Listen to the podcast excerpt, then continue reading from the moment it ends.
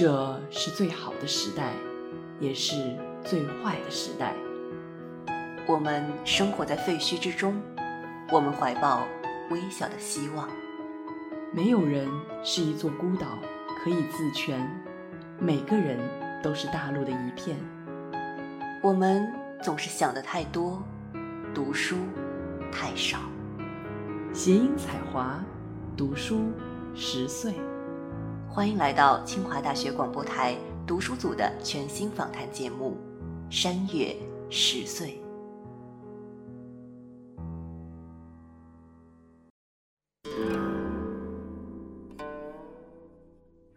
各位听众朋友，大家好，欢迎大家来到新一期的《山月十岁》，我是蒋灵山，我是唐灵月，我是东东，我是超超。今天我们想跟大家分享一部来自于中国古代的传统戏剧。《牡丹亭》，《牡丹亭》的全名是《牡丹亭还魂记》，改编于明代话本小说《杜丽娘暮色还魂记》。那《牡丹亭》呢，是明代剧作家汤显祖的代表作，也是他一生最得意的作品。他曾说过：“无一生似梦，得意处唯在牡丹。”《牡丹亭》描写的是贫寒书生柳梦梅梦见在一座花园的梅树下立着一位佳人，说同他有姻缘之分，从此经常思念他。南安太守杜宝之女名丽娘，才貌端严，从师陈最良读书。她由《诗经·关雎章》而伤春寻春，从花园回来后，在昏昏睡梦中，见一书生持半枝垂柳前来求爱，两人在牡丹亭畔幽会。杜丽娘从此愁闷消瘦，一病不起。她在弥留之际，要求母亲把她葬在花园的梅树下。嘱咐丫鬟春香将其自画像藏在太湖石底，其父升任淮阳安抚使，委托陈最良葬女，并修建梅花庵观。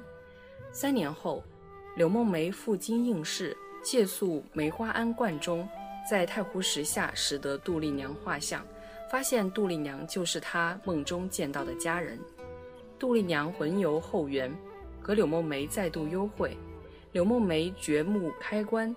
杜丽娘起死回生，两人结为夫妻，前往临安。杜丽娘的老师陈最良看到杜丽娘的坟墓被发掘，就告发柳梦梅盗墓之罪。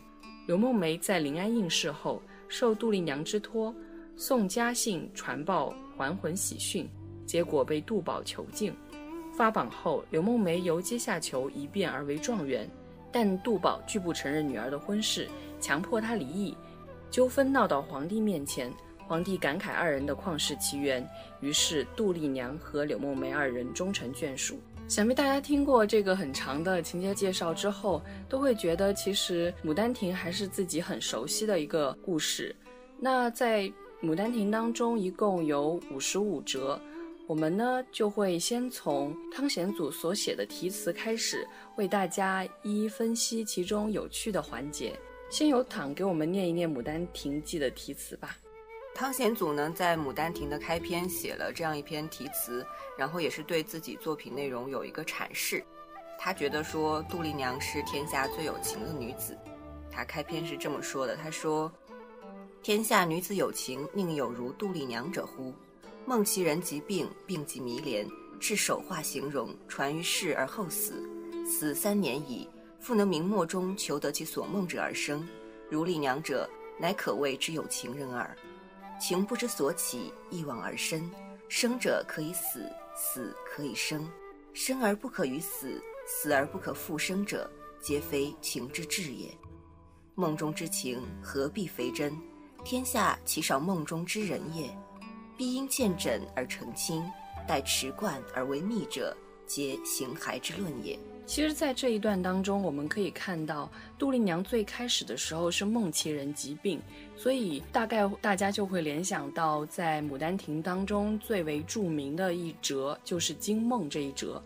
我们可以先来分享一下惊梦当中大家觉得特别有趣的一些词句。东东先来分享一下，惊梦应该是《牡丹亭》里面最有名的一折了。像大家可能对里面的有一些词句，应该都是相对比较熟悉的，比如像那个“原来姹紫嫣红开遍，似这般都赋予断井颓垣。良辰美景奈何天，赏心悦事谁家院。”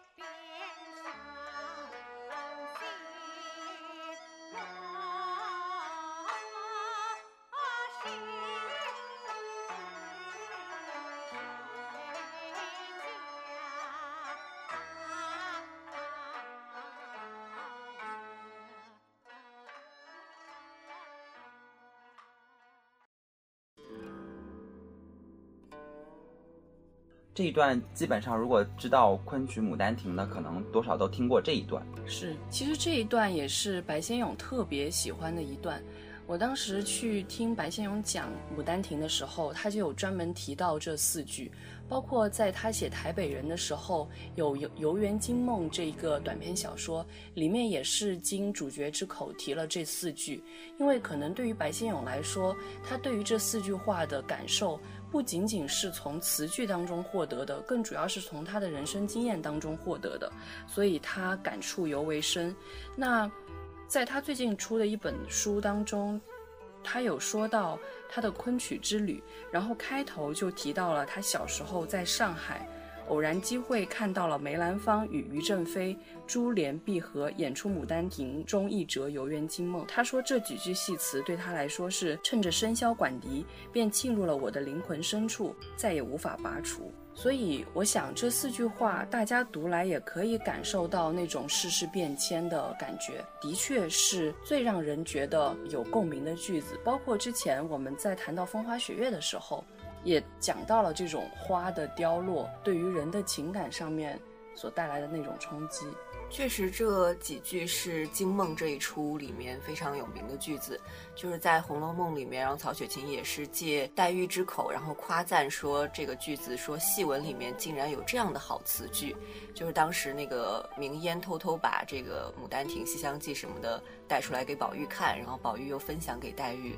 那除了这一句呢，其实后面还有几句，就是在那个山桃红那一节里面有。则为你如花美眷，似水流年，世代而闲寻遍，在幽闺自怜。这个里面因为是戏文嘛，然后在红楼里面也是以这个小戏子，然后唱戏这样一个形象出现的。结果黛玉在远远的听闻了这样一个戏曲之后，就联想到自己的身世，然后就默默的流泪。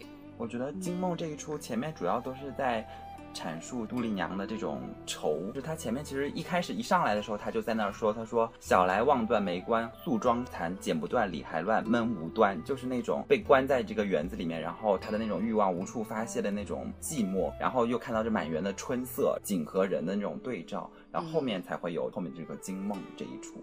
的确应该解释一下为什么会有惊梦这一出。最开始的时候是因为陈最良教到他了“关关雎鸠，在河之洲，窈窕淑女，君子好逑”这一个《诗经》里面的句子。这本来呢，在陈最良那样的孔孟的这种代表之下，他是说妇女要有这样的一种行为规范。但实际上，我们现在在学到《诗经》的这一小段的时候，就知道它其实就是指的是男女的这种爱情的一个很美好的一种描述吧。所以，其实杜丽娘。娘自己她感受到的确实是这一方面的意思，所以她才会想伤春。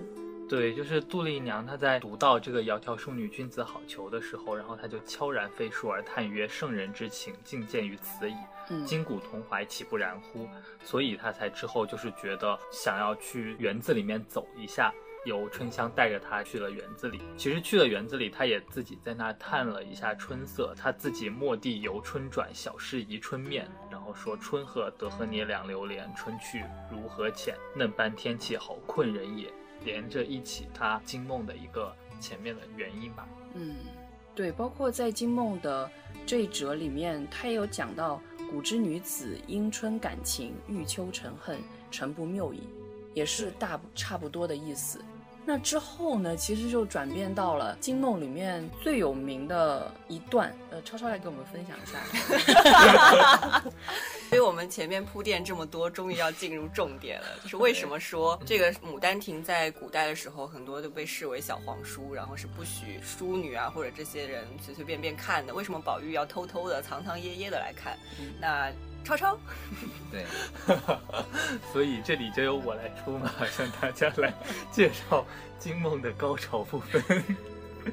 那就是在这个园子里面，然后迎春赶上的杜丽娘，她突然做了一个梦，然后在梦里就是柳梦梅就出现了。其实这个时候他们是素昧平生的，就是完全不知道，但是在梦里突然觉得就是那一个人的那种感觉，还蛮奇妙的。然后在梦里面，柳梦梅就笑着对他说：“就说小姐，咱爱上你了。”直接 这么激烈的就告白了。然后他们俩就开始讲话，然后就是刚才唐给大家分享的山桃花的那一段。在那一段完了之后，他们就开始宽衣解带，就说和你把领扣松衣带宽。请问你笑什么？对啊，其实这个很美哎。对，就就还蛮美的，就是和你把领扣松衣带宽。袖梢儿晕着芽儿沾也，则待你忍耐温存亦想眠。柳梦梅就把害羞状的杜丽娘就抱了起来，然后他们就一起说：“是那处曾相见，相看俨然。早难道这好处相逢无一言？”然后之后就是柳梦梅就强行抱着那个杜丽娘，然后他们就 云雨一番，云雨一番，最后。连花神都出来说：“咱花神专长西域莲香，进来保护他，要他云雨十分欢幸也。”这就是金梦就对我觉得这个到了这里，这个地方花神还挺有意思的。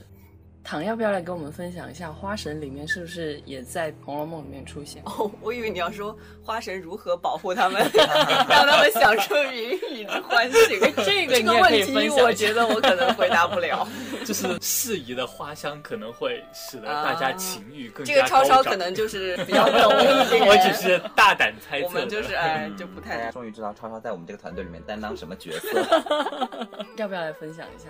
但那个和这个其实没有太大的关系。我觉得也是个很不错的，大概是曹雪芹也借用了《牡丹亭》的一些手法，还是本来？我觉得应该是没有直接的关联的，因为花神在本来古时候的话，你知道到处都是神嘛，嗯，所以很多时候，比如说有人生病或者什么的，都会觉得他是冲撞了某个神灵。嗯，那当时他们游大观园之后，那个王熙凤的女儿乔姐然后病了，病了之后，然后就去。问那个刘姥姥说应该怎么办，然后刘姥姥说可能是冲撞了什么不干净的东西，然后查一查历书，然后查了之后就说到那天游园的人可能冲撞了花神，嗯，然后需要在园子里面什么西南角还是哪里，然后送符纸，然后把符纸烧了之后，然后乔姐就渐渐安稳，不哭不闹的入睡了。所以这也是一个和花神有关的一个小故事。当然，那个花神呢，他是被冲撞了，然后让小孩子发烧。这里面的这个 花神呢，他就是一个非常善解人意的一个神。像超超所说的，就是适时的制造一些情境啊，然后 来保护他们，为他们这个保驾护航。牡丹亭畔这个芍药花旁，对这个花神还蛮有趣的，就是后面杜丽娘死后在那个阴间接受那个阎王的审判的时候，还找了花神过来做证人。对，那个地方也还蛮有趣的。他甚至还怀疑，就是说，怎么可能做了这么一个梦？是不是花神你假扮那个有那个书生？但实际上不是。对，嗯。刚我们分享了第一段这个很重要的惊梦这个环节，实际上，如果我们以这种情感或者说这种爱欲的线索。到了第二段，其实有很重要的一个章节，它的名字大家一听可能都会笑起来，叫《优构》，是第二十八章，然后算是柳梦梅跟杜丽娘之间第二段，不管是情也好，或者是欲也好，一个很重要的描写的一段。超超不妨再来跟我们分享一下。又到我出马了，《优构》这一篇，光看名字的两个字，可能大家就会觉得这一篇很精彩。这一篇实际上讲的是离那个金梦已经很久一段时间过去了，杜丽娘她实际上是魂魄，然后在那个人间，然后找到了那个柳梦梅，于是这一出她就去想要拜访柳梦梅，于是她就夜晚敲响了柳梦梅的窗扉。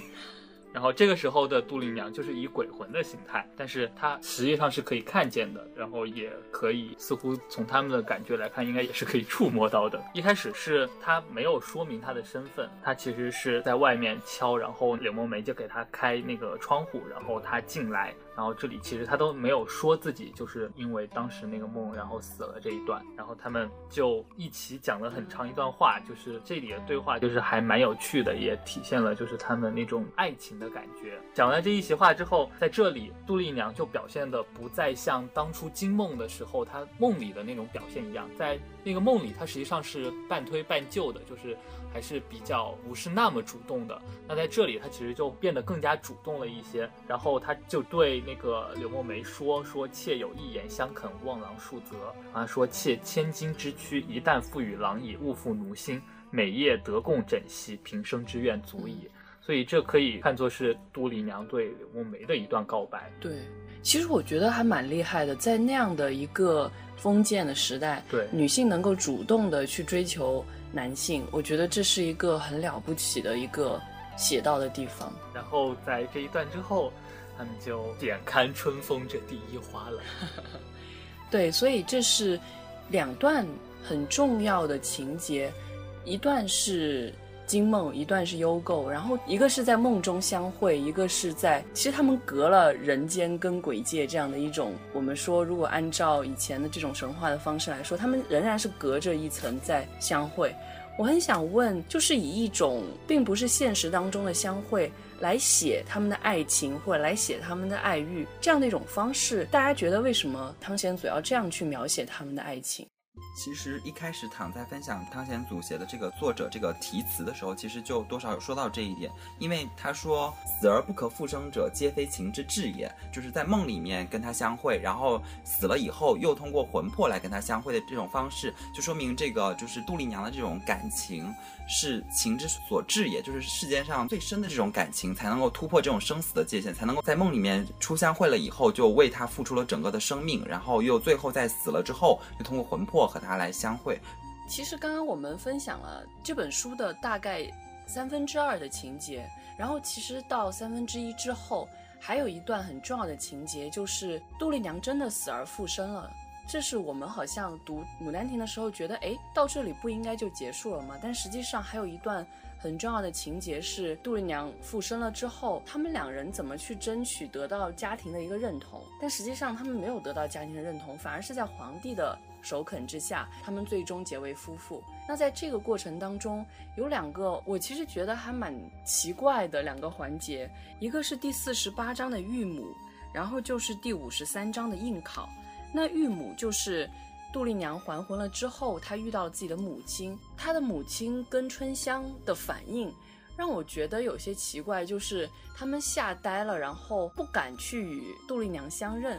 其实我想问问各位，如果当你遇到这样的一种情境之下，你会怎么去反应？当你遇到一个，你是说我死了之后还魂，还是说我遇见还魂的神？还魂的你，当然是遇到 还魂的人了。这不是遇到还魂的你，那个太复杂。就是大喊何方妖孽，是人是鬼，报上名来。对啊，就是如果你遇到一个还魂的人，你就是，但是是你的亲人呢，你的反应会是怎么样的？但还是会觉得不可思议啊！我应该觉得是我认错了。我我觉得，因为他这个时候杜丽娘已经死了三年了。嗯，那我如果我遇见说一个已经离开三年的人突然出现在我的面前。我绝对不会相信这件事情，至少要有一个过程吧。我可能相信，首先我是不是认错了，他是不是他，或者就是 诈尸。而且 因为现在都会火化，对，会火化，所以所以恐怖，就是还蛮恐怖的。对啊，他没有被火化，应该就有二重生之类的那种。对，放在梅树之下。然后另外一个地方，我觉得就是应考的那一段。其实这个地方，杜宝这个角色，他的爸爸并不认同他们的婚姻，因为觉得他们不门当户对。当然，这个地方更重要的，对于我来说，是因为陈最良告诉他，这一个男生是掘了他女儿墓的人，所以他才会有应考这样的一个环节。到后面，他当他知道他们两个居然背着他先结了婚这样的一件事，觉得完全不可理喻。那大家又是如何看待这个段落的呢？超超。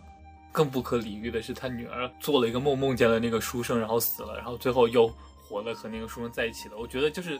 可能他拷问他那个是还蛮正常的，因为有一个人掘了你女儿的墓，嗯，那你到底目的是什么？你到底为了什么？就是这个他还不知道那个缘由，嗯，所以我觉得这个还还比较正常的，嗯。但是其实后面我觉得他就有点太固执了，因为我觉得在这一出其实是相当具有那种神话色彩、很传奇的一部那个爱情。所以他在这里面的反应过于现实了。如果通常你普通的有一个女儿，然后有一个书生部门当户对，我觉得这还蛮正常的。可是，天哪，就是有这么传奇的一段故事，通常人的反应就会像黄英，你们这么传奇的一段爱情，如果这个时候阻止你们，天理不容。对，但是当时可能还是那个父母之命，媒妁之言，然后你们居然在。没有我同意的情况下先结了婚，这样的事情他无法接受。对，可能在这里表现的就是一个还相当传统的，然后可能比较符合那个时代的那种思想的那种反应。嗯，但是刚才讲到说柳梦梅挖了这个杜丽娘的墓这一节，我是从这一段开始对柳梦梅这个整个人的印象有所改观的。因为在明朝的时候，如果开棺的话是要被杀头的，是一个非常严重的一个罪名。然后柳梦梅肯冒着这样的一个风险，然后也要把梦中的那个杜丽娘给救活。因为在最开始的时候，我对柳梦梅其实印象一直都不好。第二出的时候，然后他就说自己曾经做过一个梦，然后梦见梅花树下有一个美人，然后那个美人跟他说：“你碰见我之后，方有姻缘之分，发迹之期。”所以他把自己的名字改成了柳梦梅。这个时候我就会质疑他想找到那个女生到底是为了这个姻缘，还是为了这个功名？嗯，我就会觉得他这个最初的动机不是很纯粹。后来呢，在整个过程中间，柳梦梅其实在很多情境下面都表现得非常的轻浮。嗯，比如说 惊梦的时候，还在跟杜丽娘说：“哎，为我这个柳枝提一首诗。”诗还没有提，然后就开始这个宽衣解带了。到二十六出完真的时候，就是他捡到了杜丽娘那个画像，然后就开始细细的探访，然后就说把它当做了观世音，然后就直接冲着这个画像，直接就喊美人美人姐姐姐姐。虽然这让我想到段誉了，但是他和段誉的那种很憨的感觉又不一样，感觉是一个很轻薄的一个人。但是直到第三十三回，这个密意他和石道姑就是秘密的商量说掘发这个杜丽娘之墓的时候，让开棺使杜丽娘回生，然后又为杜丽娘去寻找父母的时候，然后我觉得我直到这一出的时候，才在心理上面有接受她。嗯，因为前面的时候我一直觉得杜丽娘是一个你刚刚说一个非常勇敢去追求自己爱情，主动去向男性示爱这样一个女性的一个形象。嗯，对，这个地方可能是一个转折点。但是到后面，他去把杜丽娘还魂的这个喜讯要报告给他父亲的时候，路上经历的这个怀博的这一章四十九章，其实也是还蛮让人感动的。就是他已经走到就是破衣，然后破笔、破书、破画的状态，但是他仍然坚持着要去找到他父亲，把这个喜讯报给他。我觉得这样的一个精神也是蛮值得女生为之而感到感动的。但其实我想分享的是，在这一章当中有一段挺有意思的对话。他很饿，然后他非常想吃东西，但他身上面没有钱，身上面有的就只有笔跟书，然后他就想用这个笔跟书跟那个小二去换吃的。这里的这段对话是说，他说：“店主人，你将我花银都消散去了，如今一厘也无。这本书是我平日看的，准酒一壶。”然后那个人回答说：“书破了。”刘梦梅就说：“贴你一支笔。”然后这个小二又说笔开花了，然后柳梦梅告诉他说：“此中使客往来，你可也听见读书破万卷。”然后那个小二跟他说不听见，然后他又说可听见梦笔吐千花，然后小儿又说不听见，然后他就唱了一段说可笑一场闲话，破诗书万卷，笔蕊千花，是我差了，这原不是换酒的东西。所以我觉得这个地方其实还挺有意思的。就是有一点书生对一种没有文化的人的对牛弹琴吧。那除此之外，我想问问各位，你还觉得有哪一些段落是你觉得很值得跟大家分享的？东东。在这里面，我们都没有讲到杜丽娘是一个很美丽的女子，所以才会柳梦梅一开始看到她的时候就觉得她是一个美人，然后就爱上了她。然后在这个里面，就呃有一折是是叫写真这一出里面，这个她的这个丫鬟就在那儿描述她的美的时候是这么说的：丹青女艺描，真色人难学，似空花水月，影儿相照。然后就是讲杜丽娘这种天然去雕饰的这种美，就是别的人可能需要描画呀，然后化妆画的很厚啊或者什么的才会很。很美，但它这种天然的美是你怎么画都画不出来的。而且呢，就是我们开始讲到了，在惊梦的时候，本来他是要提一个词的嘛，然后最后就没有。后来他给自己画了像以后，他就在他的画像上提上了词。后来这个柳梦梅捡到了这幅画，就在那个画上看到了那个词，那个词上就是这样说的：丹青妙处却天然，不是天仙即地仙。欲傍蟾宫人尽远，恰歇春在柳眉边。然后也是描述它的这种美的。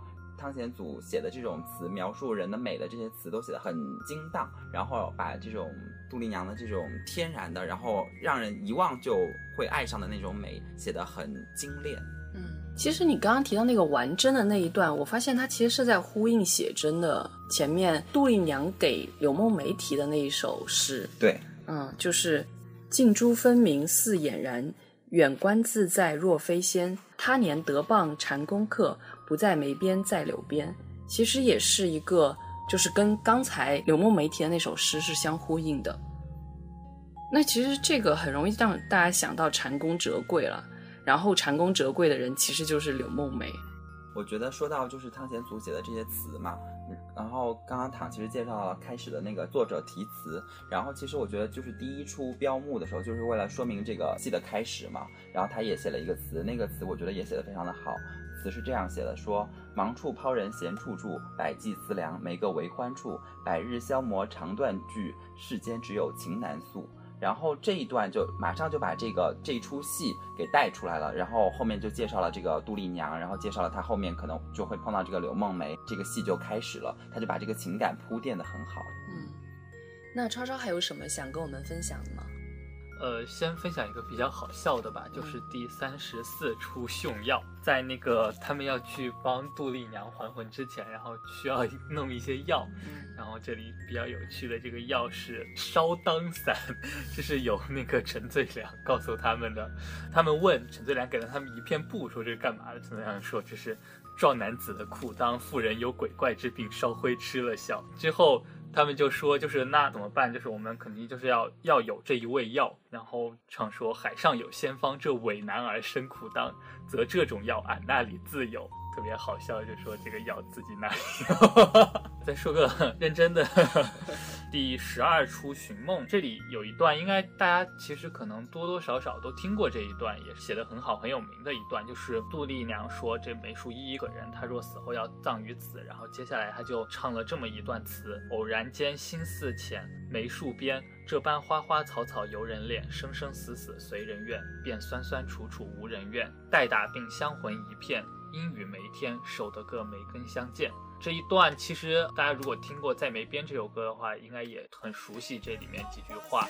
那这个叠词的使用，然后其实这连着的三句，从读起来的这个感觉也很像。这一段也表现出当时杜丽娘那个已经自知时日无多，但是还是一心系着她在梦里梦见的那个书生，也可以见到就是杜丽娘这份用情之深。嗯，其实你说到这一个叠词的时候，我会想到，其实，在优购那一章也有一个叠词的使用。他们当年在《牡丹亭》幽会的那个状况，一下子就被描写出来了。就是《牡丹亭》娇恰恰，湖山畔羞答答，读书窗稀拉拉。这一种叠词也好，拟声词也好，他们共同所塑造出来的这个情景，就是你会觉得既有画面感，又有声音感。就通过文字，它把两种。文字并没有的东西都塑造出来了，其实是很厉害的一个写法。如果说到这个叠词的话，因为我想到就是在这个《牡丹亭》里面，其实每一出的最后，汤显祖都用了这种集诗的形式来做那个下场的词。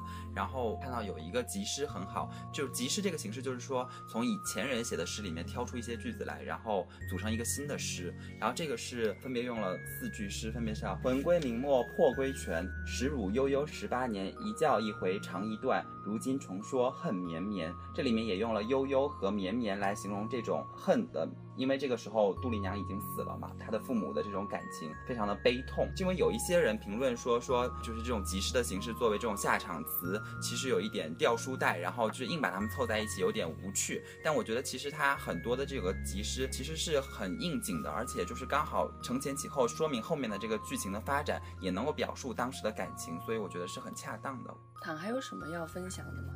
我觉得可能除了那些比较有名的一些折子，然后比较好笑的，还有一个是我读来很感动的，就是第二十出闹伤，杜丽娘病重，然后要死了，然后那个时候她和她的母亲和春香都有一些对话，然后整个环境也是一种非常幽凄的这样一个环境，然后她就对她的妈妈说：“这个甚非思前的阳神洞，弄悠扬风马叮咚，娘儿拜谢你了。”从小来去了千斤重，不孝女孝顺无终。娘啊，此乃天之数也。当今生花开一红，愿来生把春轩再奉。母亲看到这个女儿要去世的时候，就是有一段说：“并无儿当得个交香种，绕娘前笑颜欢容。但成人所把俺高堂送，恨天涯老运孤穷。儿啊，暂时间月值年空，返江西你这心烦意容。”整个这一段里面，它就是一种后面有描述周围的一些情境，比如说“古三冬愁万重，冷雨幽窗灯不红。听事儿传言女病凶”，这是一个非常有画面感的一个情境。然后在这个一个凄风冷雨的晚上，然后杜宝和母亲他们就得知女儿病重的一个消息，然后匆匆赶过去。然后那个时候，就和女儿有一种。道别的一个感觉，那个时候当然他们也不知道女儿后来会复活，发生 这些故事，所以这个时候他们的感情都是一个非常真挚的。哪怕在前面的时候，他的父亲用再多条条框框去束缚他，他的母亲再怎么样，虽然心疼女儿，但还是有各种约束他。在这一出里面，他们就是一个非常非常普通的一个父母的一个形象。然后还有一句是那个惊梦那一折里面的，那一折里面有一句就是。你道翠生生出了的情深儿倩，艳晶晶花簪八宝田，可知我常一生爱好是天然，恰三春好处无人见。其实这句话很普通啦，但是因为我看到这句话的时候就就开始唱歌，因为那个陈升的那个《牡丹亭外》里面就有这句歌词，当然它都叫《牡丹亭外》了，所以肯定是有关系。那歌词就是说啊，写歌的人假正经啊，听歌的人最无情。可我最爱是天然风流人啊，如今在何方？不管是水，躲不过还是情而已。也是让我在读《牡丹亭》的时候，算是一个小彩蛋吧。其实说到彩蛋的话，如果大家之前有听我们说夏天的故事的那一期的话，就会听到我跟唐在讨论夏天的回忆的时候，有提到萤火虫，其实是一个很美好的景象。但是突然间，唐当时就想到了“囊萤映雪”那一个词，然后我就说，嗯，这个地方不太适合用“囊萤映雪”。但是我刚好在读《牡丹亭》第七章“归熟”的时候，读到春香在闹学的过程当中，有提到怎么能用“囊萤映雪”这种词呢？然后他所反映的那一句话，我觉得是一个最好的反驳。那唐不如来分享一下。然后春香就说：“待映月要蟾蜍眼花，待囊萤把虫蚁而活之煞。”就是说，如果要囊萤的话，其实就是把萤火虫活活闷死嘛，所以整个这个意境都破坏掉。而且后面还有关于悬梁刺股的一个，就是悬了梁会损头发，真的很有道理。我觉得就是如果真的悬梁，我觉得头顶应该是应该是悬过一样的，应该是斑秃吧，比如说像超超，我没有斑秃，OK。就可能发际线会稍微高一点，没有任何秃。其实我觉得就是归属这一出，就是把他的那个丫鬟春香描写的非常的有趣，然后把他那个整个性格特征都呈现出来了。就整一出他在闹学的过程中，其实也能看出来杜丽娘其实也有这种活泼天真烂漫的这种个性，所以才会导致她被束缚在这个院子里面以后，有这种想要去追求她想要的爱情的那种冲动。其实我有时候会觉得，可能春香跟杜丽娘是一个女生的两面。一面是很娴静的，一面是很活泼的。其实每一个女生几乎都会有这样的两面体现在不同的人面前。刚刚我们跟大家分享了很多关于《牡丹亭》的事情，然后可能分享的比较分散，但实际上大概的结构大家应该还是能够拎出来。就是刚开始我们可能从题词跟惊梦，包括幽构这几章稍微串了一下整个情节。然后之后，我们从中挑选了一些我们觉得很有意思的段落，然后来跟大家分享。可能听我们这期节目最好的方式是你已经读过《牡丹亭》，然后也拿着《牡丹亭》这本书跟我们一起翻到我们提到那些词句，然后去感受里面的有趣的地方。这也是我当时听白先勇讲《牡丹亭》的时候，他把他所提到的段落从 PPT 里面打出来，然后我们边看然后边听他说，这样也是一个很有趣的方式。但除此之外，我们知道《牡丹亭》它被排演成了各种各样的真的戏曲形式，尤其是昆曲。最近白先勇一直都在推他的青春版的《牡丹亭》。那这些方式可能是大家可以欣赏《牡丹亭》的另外一种很有趣的方式。同样也是在那节课上，白先勇老师邀请了很有名的于九龄跟沈凤英来演出《牡丹亭》当中的柳梦梅跟杜丽娘。